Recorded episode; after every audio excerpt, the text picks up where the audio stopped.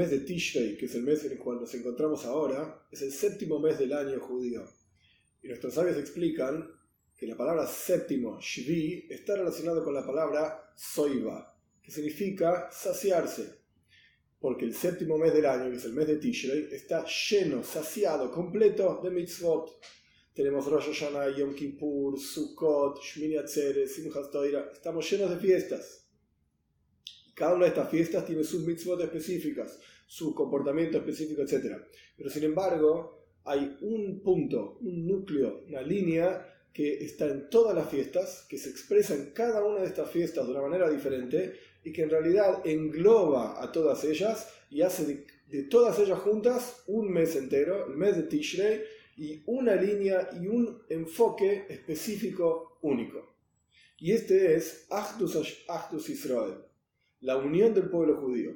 En Rosh Hashanah, nuestros sabios cuentan que todas las criaturas del universo pasan frente a Dios una por una como ovejas y son juzgadas por Dios.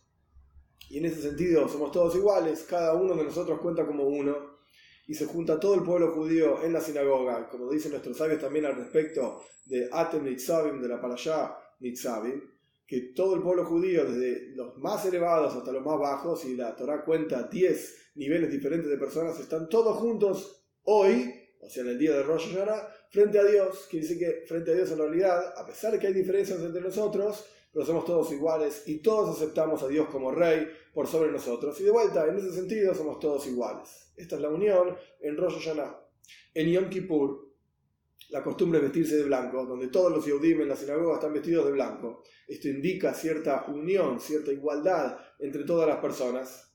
Y más aún, el asunto de Yom Kippur es Shuba, es el, la gente lo, traduce como arrepentimiento, pero también se puede traducir como acercamiento. Entonces, en ese sentido de acercarse a Dios, todos los Yodim somos iguales. Están aquellos que tienen que arrepentirse, pero aquellos que tienen que acercarse porque son tzadikim no tienen nada malo, pero acercarse a Dios siempre se puede más, porque es infinito.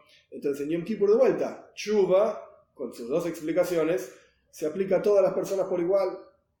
Después viene Sukkot, en Sukkot tenemos las cuatro especies, que ya es conocido que cada una representa un tipo diferente de Yehudi, pero unidas las cuatro juntas hacen una mitzvah, una sola cosa. Y la Sukkah más aún todavía. Nuestros sabios dicen que todo el pueblo judío podría sentarse en una misma Sukkah, todos juntos, y la Sukkah engloba, esta cabaña engloba a todas las personas que están dentro de ella. Esto también indica la unión.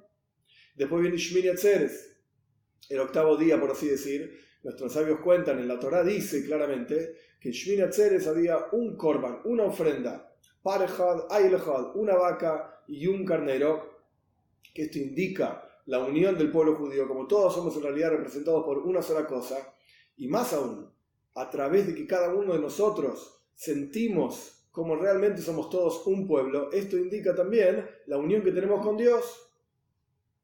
Como cuenta la historia sobre Shmini Atzeres, nuestros sabios cuentan que el rey hizo una fiesta para todos sus sirvientes durante siete días, que sería representado los siete días de Sukkot, y en cada uno de esos días estaban todos los sirvientes muy contentos, muy felices, porque en realidad había en el templo una ofrenda por cada uno de los pueblos de la tierra, 70 ofrendas, 70 pueblos, y esto indica también la unión del pueblo judío con Dios y con los otros pueblos, porque en el templo había ofrendas para los otros pueblos, para el beneficio de los otros pueblos, y entre paréntesis, nuestros sabios cuentan en el Talmud que si los otros pueblos de la tierra hubiesen entendido la importancia del templo y cómo el templo en Jerusalén era bueno para ellos, jamás lo hubiesen destruido.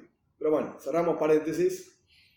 Entonces, Shmini Atzeres cuenta a nuestros sabios que después de los siete días de fiesta, el rey le dijo a su hijo, cuando ya todos estaban retirándose, vos quedate un día más, donde vamos a hacer una fiesta vos y yo, y esto es lo que representa Shmini Atzeres. Por eso había una ofrenda única, no 70 ofrendas o diferentes números de ofrendas en cada uno de los días de Sukkot, una ofrenda única que representa la unión del pueblo judío con Dios. Y después viene Simchat el final de todas las fiestas de Tishrei, donde en Simchat Torah lo que hacemos es bailar con la Torah, pero bailamos con la Torah cuando está cerrada, no con la Torah cuando está abierta. Y esto representa también como todos somos uno y todos somos lo mismo. Porque si abrimos la Torah y la estudiamos, hay quienes entienden más y quienes entienden menos, y esto indica separación, divisiones. Pero cerramos la Torah y bailamos todos juntos, somos todos iguales.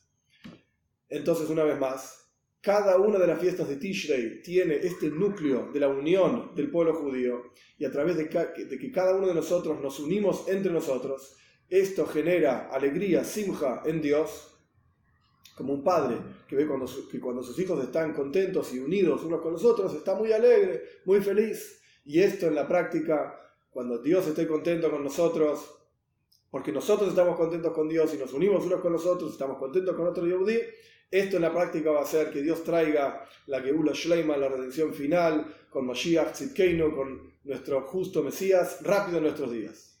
Agut Yomtev.